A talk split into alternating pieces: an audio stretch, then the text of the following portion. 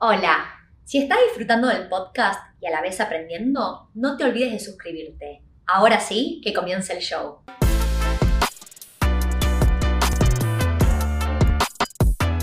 Hola a todos, mi nombre es Tiffy Rubinat. Bienvenidos al podcast de Wealth en Español. Hoy, junto con ese, vamos a estar hablando acerca de cómo cerró el mercado inmobiliario australiano eh, durante todo el 2021. Por suerte ya tenemos eh, el reporte de CoreLogic me cae el micrófono, el reporte de CoreLogic que se emitió la primera semana de enero 2022, haciendo un resumen de todo el mercado. Y lo que vamos a poder revisar es no solo cómo performó el 2021 versus el año anterior, sino que también vamos a poder ver versus los últimos 5 y 10 años qué es lo que estuvo pasando. Bienvenido, ese, ¿cómo andás? Hola Tifi, ¿cómo andás? Bueno, ¿cómo andan todos? Y bueno, feliz año para todos, espero que estén disfrutando sus vacaciones y bueno, vamos a empezar con, este breve análisis del mercado. Perfecto. Para todos aquellos que están escuchando esto por Spotify o Apple Podcast, obviamente eh, vamos a hablar de muchísima información que pueden seguir sin necesariamente ver una pantalla, pero para aquellos que les guste seguir los gráficos, estoy en este momento mostrando mi pantalla, con lo cual puede que este episodio en particular les sirva más verlo en YouTube, por ejemplo. Em, pero bueno, vamos a arrancar. Eh, arrancando con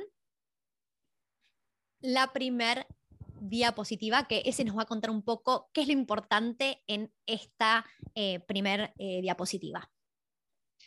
Yo creo que acá los, números más importantes a, tomar en cuenta son, em, bueno, más que nada el, mercado inmobiliario, el mercado inmobiliario en su totalidad eh, vale 9.6 trillones y es más de nueve veces el mercado comercial. Eh, o sea, es, una barbaridad lo que vale hoy en día. O sea, perdón, ese, voy, a, voy a repetir, o sea, el, residencial vale nueve veces lo que vale el mercado comercial de propiedades. Y un poquito más de nueve veces. Perfecto. Em, y, después otro, bueno, es, es, bastante más grande también que los casi 3 trillones de las del mercado accionario también. Eh, y, otro dato que también me, parece muy importante destacar, eh, tomando en cuenta los 9.6 trillones que vale actualmente el mercado inmobiliario australiano, es, son únicamente los 2, trillones de deuda que hay en, el, mercado inmobiliario. ¿no? Hay mucha gente que piensa que eh, el mercado está inundado de deuda y que puede llegar a pasar una, crisis financiera como, como pasó en 2008, pero nada más alejado de la realidad. La verdad es que mm, la deuda actual en el mercado inmobiliario es de menos de la mitad de su valor, así que eh, yo creo que no hay, no hay mucho motivo para, para asustarse. Eh, yo creo que siempre que eh, entramos en, en, pánico, lo fundamental es, es ver los números y, y ahí hacer una, una decisión racional, ¿no? Excelente punto. La verdad es que siempre van a estar aquellos que piensan que el mundo se viene abajo y que el mercado está carísimo y en algún momento tiene que explotar. Esta pregunta nos lo hacen, la hacen casi todas las semanas. Em, personalmente, yo creo que Primero vamos a hablar un poco de contexto. Cuando fue la crisis global financiera en Estados Unidos, el mercado inmobiliario fue lo que produjo esa crisis, versus crisis anteriores como la del 99-2000 no tenían nada que ver con el mercado inmobiliario. Y la verdad es que el tipo de cómo se asesoraban a las personas para ver si se les otorgaba o no una hipoteca y a, la cantidad de personas que compraban propiedades y el, qué porcentaje como el monto total del, valor de la propiedad se les daba, ese ese tipo de asesoramiento no tiene nada que ver con cómo se analiza a una persona en Australia cuando el banco le va a otorgar una hipoteca.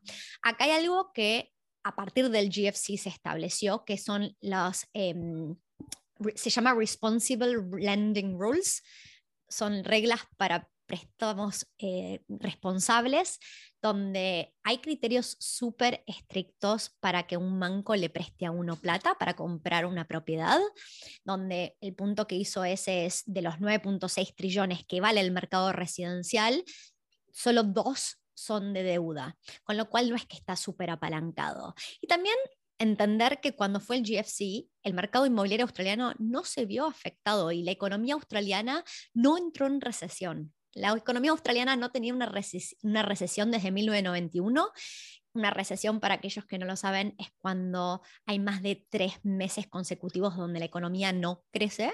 Y recién en el 2020, con la pandemia y muchas personas eh, en cuarentena, fronteras cerradas, Australia sí tuvo meses de recesión. Pero en en el GFC eso no fue algo que impactó a la economía australiana, ¿no? Y si uno piensa, ¿dónde estamos parados ahora y qué creemos que va a pasar hacia el futuro con los valores? Es verdad que el mercado australiano es un mercado caro. Pero si voy a dar un ejemplo, imaginemos que el mercado, eh, la mediana de valores en Sydney está entre 1.2 y 1.3 millones. Y estoy dando un ejemplo así medio al aire.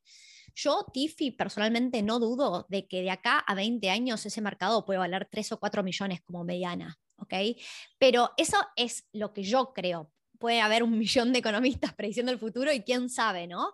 Pero es importante siempre ver la deuda que tiene versus el valor total del mercado residencial y es un gran, gran punto ese. Así que vamos a seguir avanzando.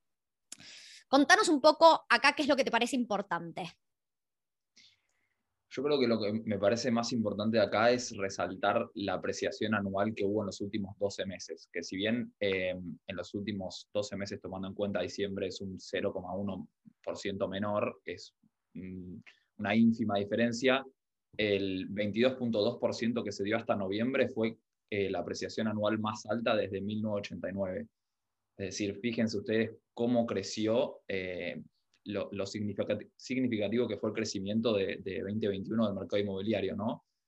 Em, bueno, después este, otro dato que me parece eh, muy importante resaltar son cómo los valores más bajos del mercado crecieron en comparación a los valores más altos.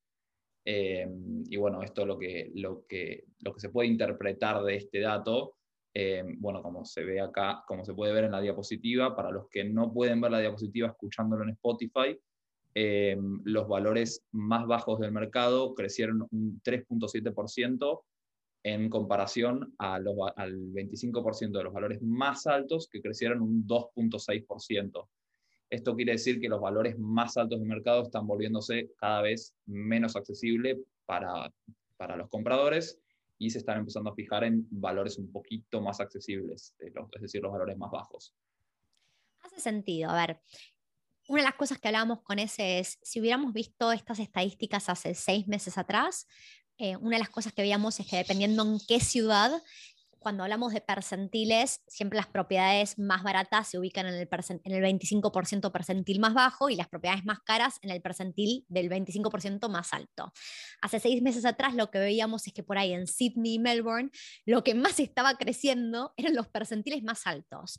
Y ahora un poco se está eh, revertiendo esto porque claro, los, los percentiles más altos llegaron a un nivel tan, tan, tan alto que bueno, la gente empieza a buscar eh, cosas un poquito más accesibles, ¿no? Precios más accesibles. Pero es súper importante que un crecimiento del 22.1% es un crecimiento espectacular para el mercado inmobiliario australiano mm, y, la verdad es que siempre hay que tener mucho cuidado cuando la gente habla de si se está acelerando o desacelerando un mercado, porque diciembre y enero, y lo vamos a charlar mucho en, en este podcast de hoy, diciembre y enero son meses donde todos los años se desacelera el mercado. ¿Por qué? Porque son meses cortos. Acá es muy común que para el 20 de diciembre la gente esté cortando, cerrando su año, yéndose de vacaciones y la fecha importante es el 26 de enero, acá es Australia Day, y ahí es, después de Australia Day, todos los nenes vuelven al colegio y la gente está de vuelta en las oficinas full, full on, equipos completos después del 26 de enero. Con lo cual, a nosotros nos pasa, nosotros venimos trabajando ese y yo desde la primera semana de enero, teniendo excelentes conversaciones con clientes, de hecho hemos tenido muchas más conversaciones de las que pensamos que íbamos a tener, pensamos que mucha gente iba a estar de vacaciones y todavía no, no concentrándose en arrancar el año. Y la verdad es que nos sorprendió la cantidad de gente que como resolución del, del 2022 determinó que quería comprar una propiedad y ponerse en contacto, pero la verdad es que en las oficinas eh, todavía no hay equipos completos de vuelta. Recién para la semana del 17 de enero ya empieza a haber bastante gente de vuelta. ¿okay? Así que eso es algo a tener en cuenta. Ahora, vamos a hablar un poco rápidamente de cómo viene el cambio en ese crecimiento del valor de las propiedades. Y lo que está sucediendo es que em, hubo una aceleración muy grande durante el 2021 en el crecimiento del valor de las propiedades.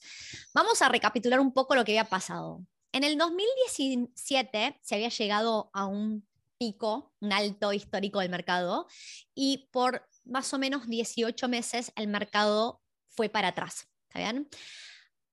Para el 2019, en, creo que en lo que fueron nueve meses del, 2019 ya se había recuperado lo que más o menos había caído en 18 meses, los 18 meses anteriores al mercado. Llegó COVID, mucha incertidumbre para mm, entre mediados de marzo y fines de abril, y de repente, durante el 2020, empezamos a ver un lindo crecimiento. Fue un crecimiento un poco más moderado que el del 2021 y lo que estamos viendo en la pantalla para aquellos que lo pueden ver es cómo se mueven los trimestres. O sea, los trimestres se llama rolling quarters, ¿ok? Cómo van cambiando versus el trimestre anterior. Y en el 2021 hubo un crecimiento mucho más acelerado que el 2020, porque ¿qué pasaba? El tipo de conversaciones que teníamos en el 2020 eran mayormente personas que por mucho tiempo no habían podido ingresar al mercado inmobiliario, estaban buscando comprar su primer hogar y como para julio del 2020 el gobierno federal juntos con los gobiernos de los distintos estados o territorios empezaron a dar distintos incentivos, eh, muchas de esas personas que estaban buscando entrar al mercado aprovecharon esos incentivos y se metieron finalmente. Cuando se trataba de inversores, muchas personas me decían, no, Tiffy, la verdad es que no quiero comprar ahora, quiero esperar a ver qué pasa cuando se termine, en ese momento se llamaban Job Keeper y Job Seeker, eh, esa era la ayuda del gobierno para todas las personas que habían perdido su trabajo por los cuarentenas o el lockdown. Y entonces muchos inversores, en vez de jugársela y decir este es el mejor momento para comprar cuando no está tan caliente el mercado, dijeron no, tengo miedo y quiero ver qué pasa. Esperaron, esperaron, esperaron y finalmente cuando vieron que la gente no paraba de comprar y el mercado seguía creciendo, en el 2021 para febrero en adelante, después de Australia Day, el mercado se empezó a acelerar una locura. ¿Qué pasa ahora para todo lo que son las ciudades capitales combinadas? Y por ciudades capitales me refiero a Sydney, Melbourne, Brisbane, Adelaide, Perth, Hobart, Darwin y Canberra. Para ya los últimos meses, el, trimestre ya sigue creciendo, pero no está tan acelerado como hacia la primer mitad del 2021. Está más o menos creciendo el trimestre un 3.1%. Así que eso es un poco lo que viene pasando con los crecimientos, pero seguimos viendo crecimientos y hace sentido que para diciembre-enero eh, el mercado un poquito se frene como todos los años. ¿ok? Ahora, ese, ¿querés hablar un poco vos acerca de qué está pasando con el cambio en el valor de, los, eh, de las propiedades a total anual? Movible? Sí, sí, obvio, cómo no. Eh, bueno, también volviendo un poco sobre lo que decías, eh, cómo se puede ver el, cómo, cómo, desacelera el crecimiento en, en, casi todos los años. Pasa lo mismo en los meses de diciembre y enero, son meses bastante fuera de lo normal, poco ortodoxos, mucha gente se va de vacaciones, fin de año, Navidad, eh, hay muchas cosas de por medio, entonces siempre los datos de, de diciembre y enero hay, hay que tomarlo con, con pinzas, ¿no? Em, bueno, y acá, para los que no, para los que no pueden ver eh, la, diapositiva, em, estoy, voy a describir cómo cambió los últimos, los últimos 12 meses hasta diciembre el, el, mercado inmobiliario en, en su totalidad. ¿no? Eh, bueno, como mencioné antes, en su totalidad creció Australia un, un 22.1%.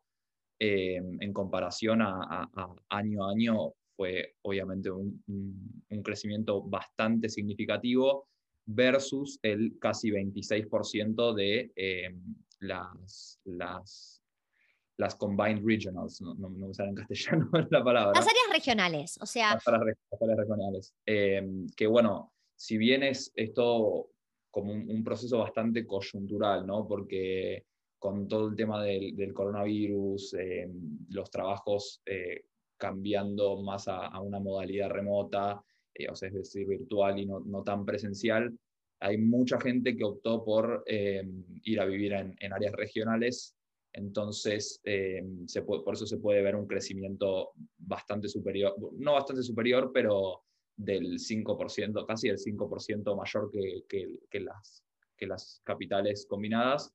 Eh, pero más que nada porque fue, fue, un proceso coyuntural, ¿no? El, el coronavirus eh, ayudó bastante a que las, las, áreas regionales crezcan. Eh, y no mucho más. Ese voy a, voy a decir algo importantísimo, porque para aquellos que están viendo la pantalla se ve cómo vienen cambiando año a año el valor de las, de las propiedades desde el 2011, o sea, los últimos 10 años. Y algo que sí es distinto a lo que pasaron los últimos 10 años, es que por lo general las ciudades tienen crecimientos y también cuando caen, caen, tienen una volatilidad mucho más grande. Entonces, si vemos 2013, 2015, 2017, las ciudades combinadas crecían alrededor del 10% año a año, ¿okay? que son buenos crecimientos.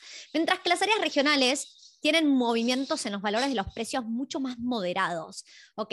Entonces, eso es algo a tener en cuenta, porque cuando las grandes ciudades crecían durante varios años al 10%, los, las áreas regionales crecían menos de un 5%, diría alrededor de un 3%. ¿Ok?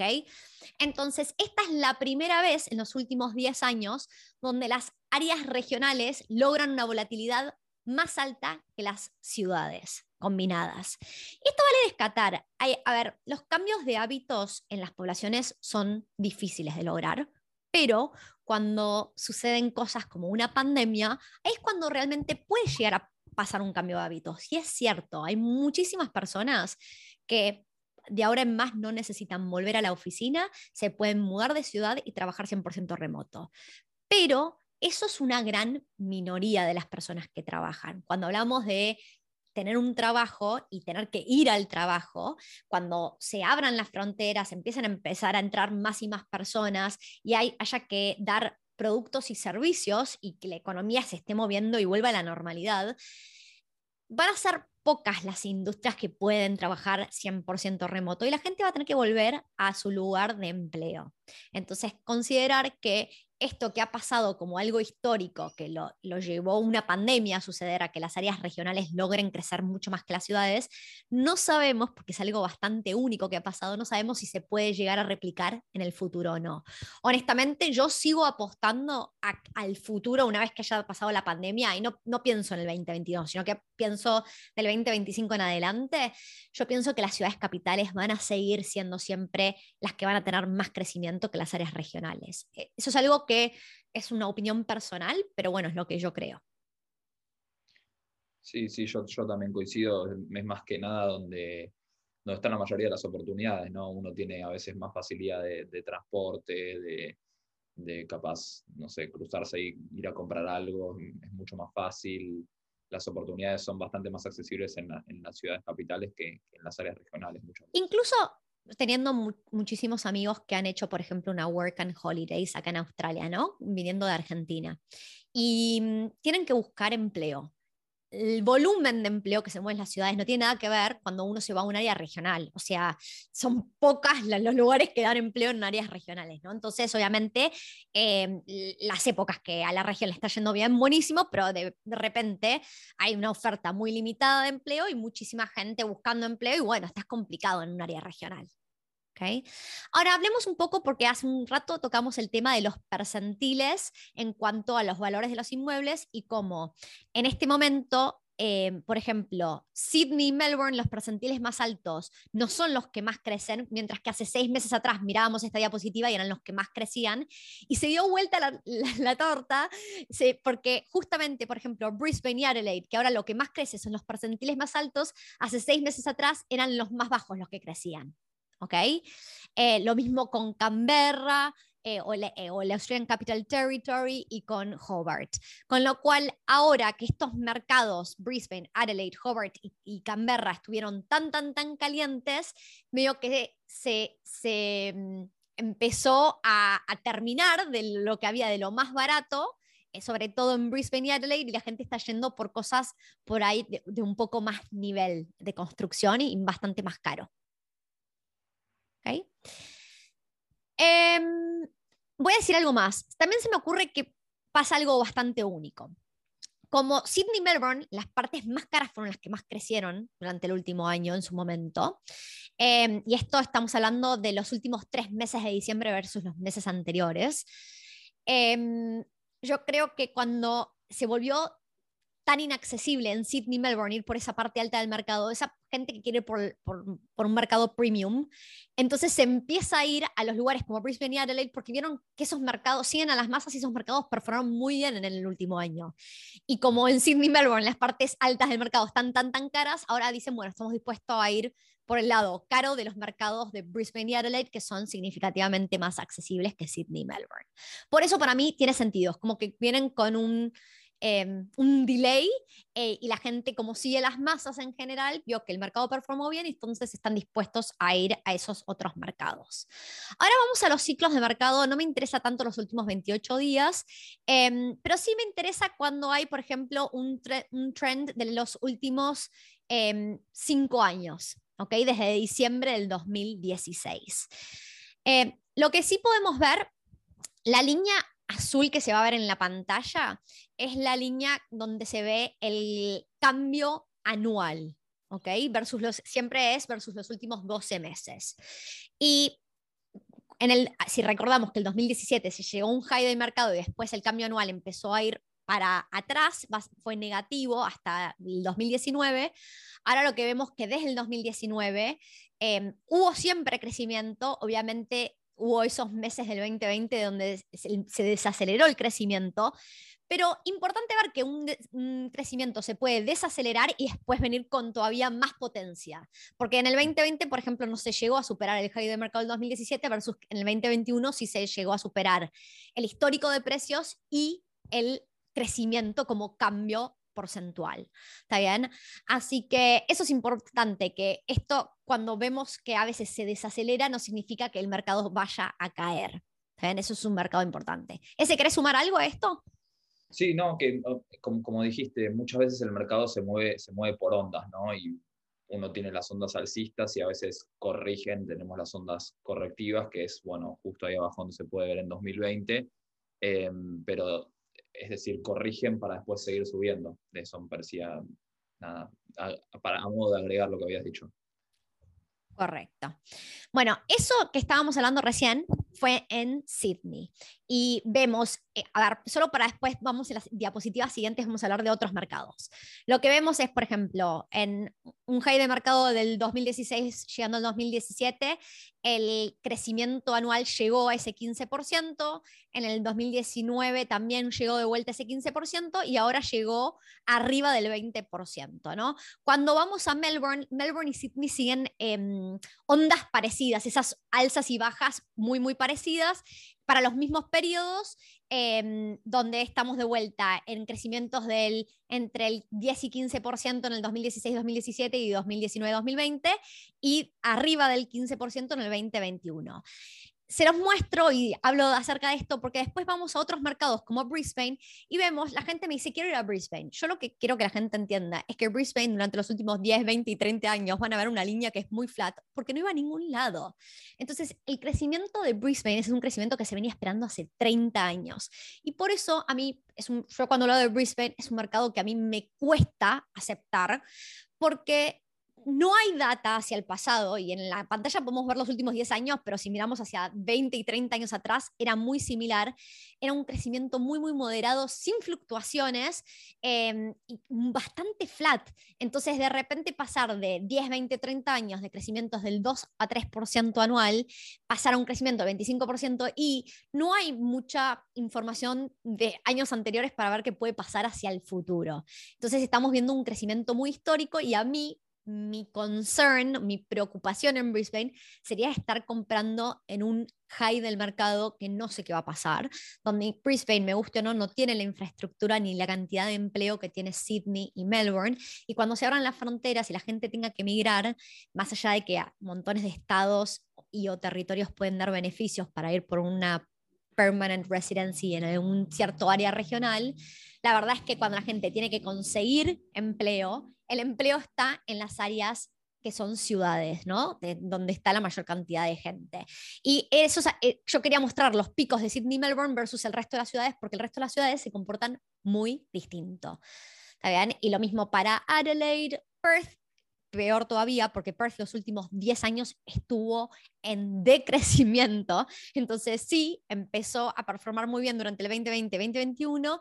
Ya vemos que el crecimiento anual no está decreciendo, está creciendo de manera menos acelerada, ¿está bien? En estos últimos seis meses del año, pero bueno, cosas a, tener en cuenta y porque son mercados en los cuales a uno le cuesta más recomendar desde el lado, eh, ese y yo tenemos que recomendar los mercados que creemos que tienen las mejores probabilidades de crecer en promedio a la larga, no es solo el siguiente año o dos años, y por eso nos cuesta tanto recomendar un mercado como Perth.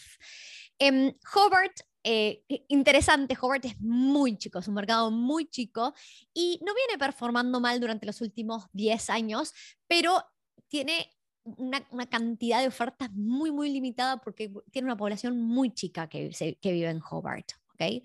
Em, y Darwin, que queda en el Northern Territory, un poco muy similar a la historia de Perth. Son ciudades que dependen de una o dos industrias. Una de esas industrias suele ser la minería, puede que la minería le vaya bien uno o dos años y la ciudad explota y después cuando la minería le va mal, son ciudades que el mercado inmobiliario no, le, no suele irle bien. ¿Está bien? Y después tenemos Canberra. Canberra a mí es una ciudad que me gusta mucho porque yo lo vengo repitiendo bastante. Es una ciudad, Canberra, que crece más que, por ejemplo, eh, Southeast Queensland o Perth o Adelaide. ¿Está bien? Y es donde está el gobierno. Tenemos los sueldos más altos de toda Australia y tenemos los alquileres más altos de toda Australia. Y obviamente vemos que, más allá de que tiene un crecimiento un poquito, o sea, no, no fluctúa tanto como Sydney o Melbourne, pero sí tiene crecimientos de largo plazo más altos que los de Brisbane o Adelaide o Perth, pero en el último año explotó como las áreas regionales. ¿no? Eso es algo muy interesante y por eso a mí Canberra me gusta tanto.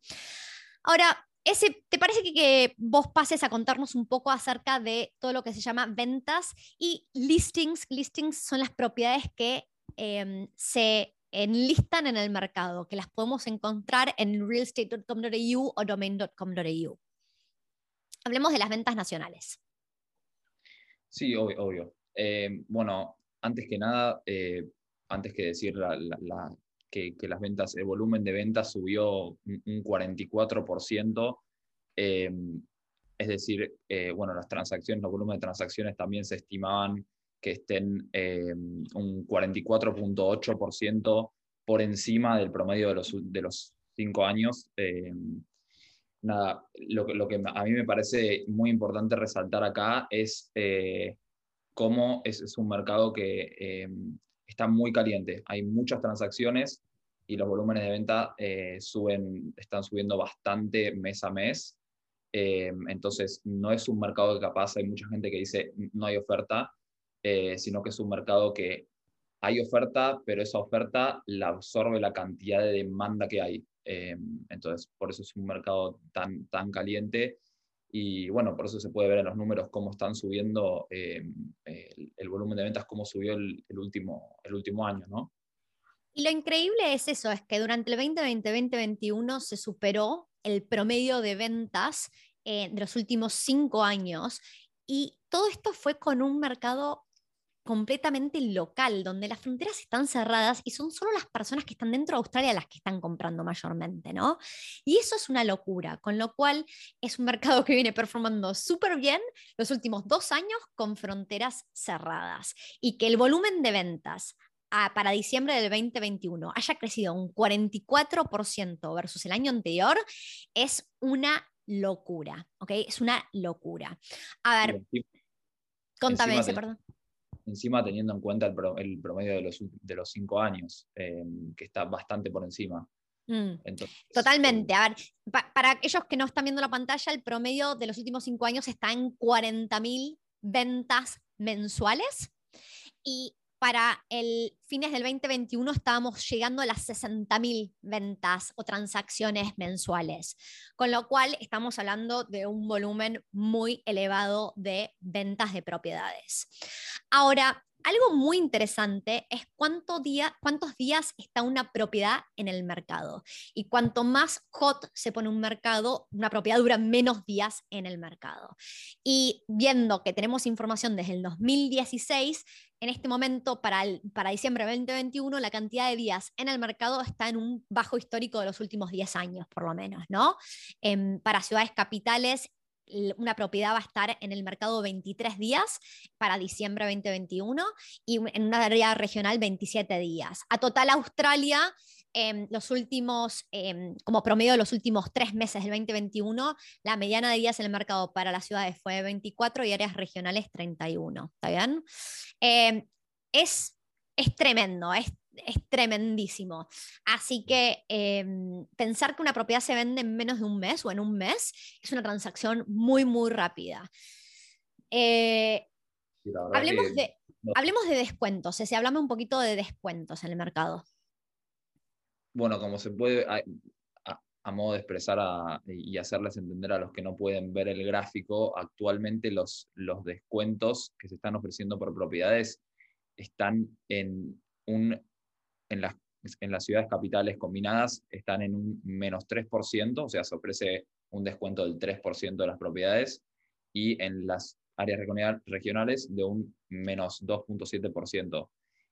¿A qué voy con estos, con estos números? Es que durante, por ejemplo, en diciembre de 2018 se estaba ofreciendo un descuento de entre el 6 y, el, y menos el 5%. ¿Qué quiere decir que ahora el descuento esté en aproximadamente el 3%? Menos el 3% es que hay muchísimos compradores, entonces la gente que está poniendo en venta su propiedad está, es, es, menos, menos dispuesta a ofrecer eh, menos, o sea, menos dispuesta a acceder, vender su propiedad por menos precio eh, que, que, que, ofrece, ¿no? Eh, no sé si me hice entender muy bien, me trago un poquito. Miren, a ver, cuando un mercado está más o menos hot, tiene que ver con cuánto poder tiene un comprador y un vendedor. En este momento, los vendedores tienen muchísimo más poder que los compradores. Entonces, voy a dar un ejemplo de lo que es un descuento. Cuando llegó eh, COVID en su mayor esplendor para marzo-abril del 2020, nosotros estábamos teniendo conversaciones bastante difíciles con los inversores. Muchas personas que estaban a punto de comprar y no tengo miedo, mucha incertidumbre, se cae el mundo a pedazos, ahora me voy a guardar esta plata porque no sé si voy a perder mi trabajo. Algunas personas perdieron su trabajo y muchas no lo perdieron. Me acuerdo en particular, estábamos vendiendo un proyecto que el desarrollador estaba em, pasando por un mal momento porque a ver, algo no, tenía nada que ver con COVID y la pandemia y los lockdowns, era justo un desarrollador que había hecho lo que se llama un joint venture, o sea, dos desarrolladores se habían unido para un proyecto, en particular se estaban separando, habían tenido problemas entre ellos y es como un divorcio, entonces tenían que salir a vender todo.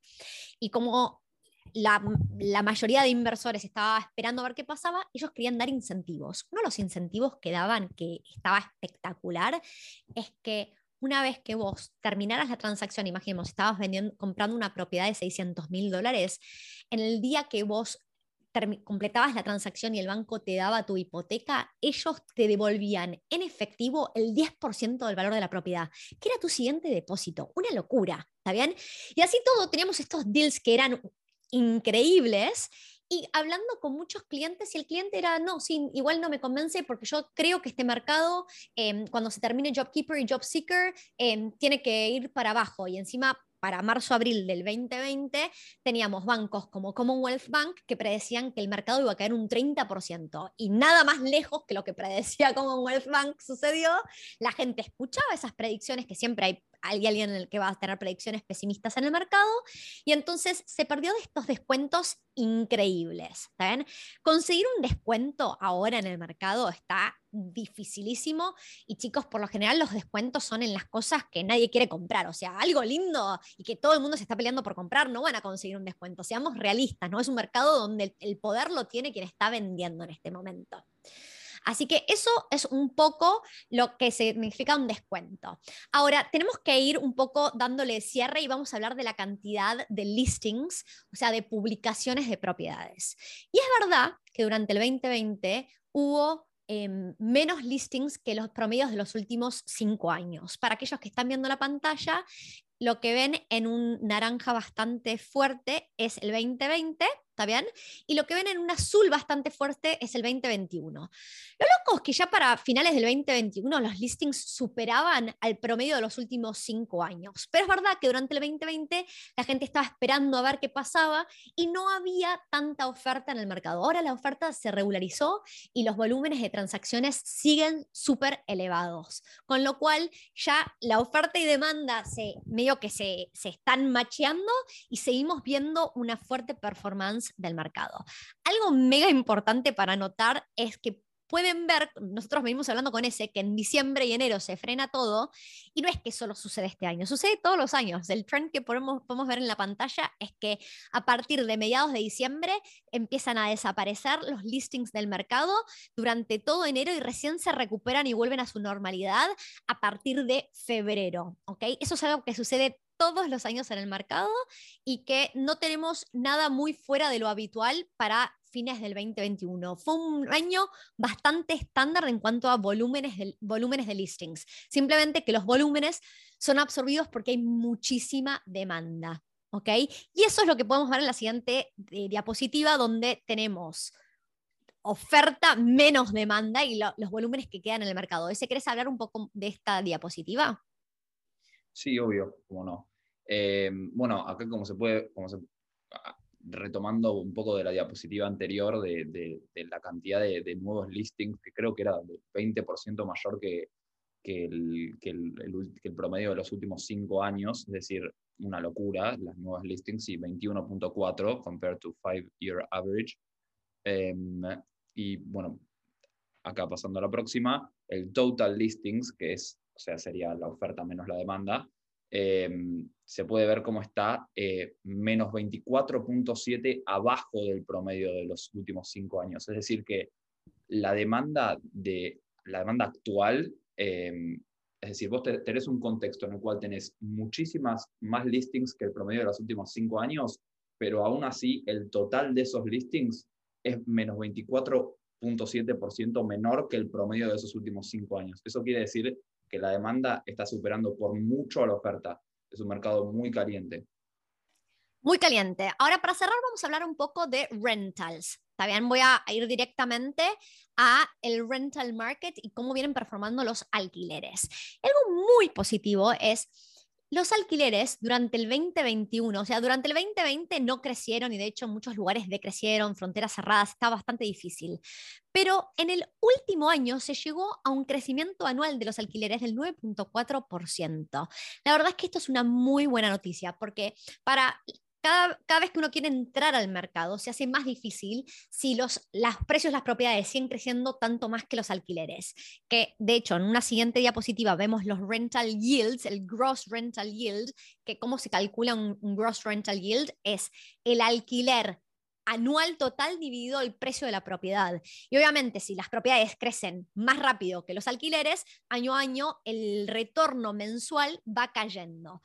A ver, es no está bueno, pero obviamente es una buena noticia para todos aquellos que entraron al mercado. Si mi propiedad de medio millón cada vez llega a duplicar su valor y llegar al millón de dólares más rápido y en vez de tener que esperar 10 años, espero 5, es una re buena noticia para quien entró al mercado. Para quien no entró al mercado, cada vez se hace más inaccesible y cada vez uno tiene que sacar más plata de su bolsillo para poder cubrir todos los gastos porque los alquileres no logran compensar el valor de las propiedades, el valor del, del mortgage o la hipoteca. Con lo cual, es cierto que el yield, la rentabilidad año a año va decayendo porque es un mercado que las propiedades, el valor de las propiedades crece consistentemente en el tiempo, ¿ok? Y estamos en un bajo histórico del 3.2% a total Australia. Para cerrar, eh, me gustaría hablar de los approvals de los dwellings, o sea, uno cuando va a construir tiene que hacer un submittal al council de los planes que tiene para construcciones. Y uno cuando llegamos al high del 2017 lo que estaba pasando es que había muchísimos departamentos en construcción y los, los approvals de los edificios superaban ampliamente los approvals de las casas, mientras lo que está pasando en los últimos dos años, todo el mundo salió a comprar tierra, la verdad es que hubo, em, en cuanto a approvals de units desde el, ese high del 2017, estamos por debajo del promedio de la última década, pero las casas y la cantidad de casas que se han eh, empezado a construir en los últimos dos años es una locura y por eso es tan difícil conseguir tierra registrada. ¿Ese le querés dejar un mensaje a la audiencia? No, yo creo que el, mensaje que le voy a, que me gustaría dejar a la audiencia es em, muchas veces, eh, o bueno, algo que no pude decir, es cuando hay un mercado el cual no tiene mucha tendencia, como es el mercado de Brisbane, y de repente hay un pico alcista tan, tan significativo y notorio, está bueno tomarlo con pinzas y no subirse a, la montaña rusa de emociones de, las masas y, acompañarla y decir, bueno, es por ahí, sino tomar en cuenta muchos otros factores que también son importantes a la, hora de, llevar una inversión, ¿no? Sí, y vamos a decir que no es que no nos gusta no es que a mí yo odio todo el mercado de Brisbane, no, no, no se queden con eso. Honestamente, hay cosas muy particulares y justo la parte más, más, más barata de Brisbane es la que a mí no me gusta. Entonces, solo porque es barato no compro, porque por ahí, si es barato, pero no veo un crecimiento en el tiempo, no está bueno. Uno quiere entrar a mercados que podamos jugar un poco con que sí esté dentro del lado affordable del mercado, pero también tenga potencial de crecer, porque si no, no voy a poder crecer mi portafolio. Ahora, el mensaje que yo les dejo a ustedes es, estamos arrancando 2022 uno muchas veces se pone objetivos para cuando llega año nuevo, qué quiero lograr durante este año, y es un gran objetivo poder entrar al mercado inmobiliario y si ya entraron en el pasado, poder seguir creciendo y construyendo un mejor futuro. Con lo cual, esta es una gran época para entrar a ver qué es lo que hay disponible y cómo podemos, no sucede de un día para otro, comprar una propiedad lleva tiempo, puede llevar un par de veces. Entonces, incluso si creen que no están cerca de comprar una propiedad, no dejen de agendar una reunión con nosotros, pueden hacer em, una reunión que es gratis y no se las cobramos para entender dónde están parados y qué recomendaciones les podemos dar puntualmente a ustedes. Así que en la información abajo van a tener un link para ir a nuestra página web y poder eh, hacer una reserva para una conversación de 30 minutos con alguno de nosotros. Ese es mi mensaje. Si se lo propusieron para 2022 es un gran objetivo y no duden en charlar con nosotros. Bueno, ese muchas gracias por tu tiempo y hasta la próxima.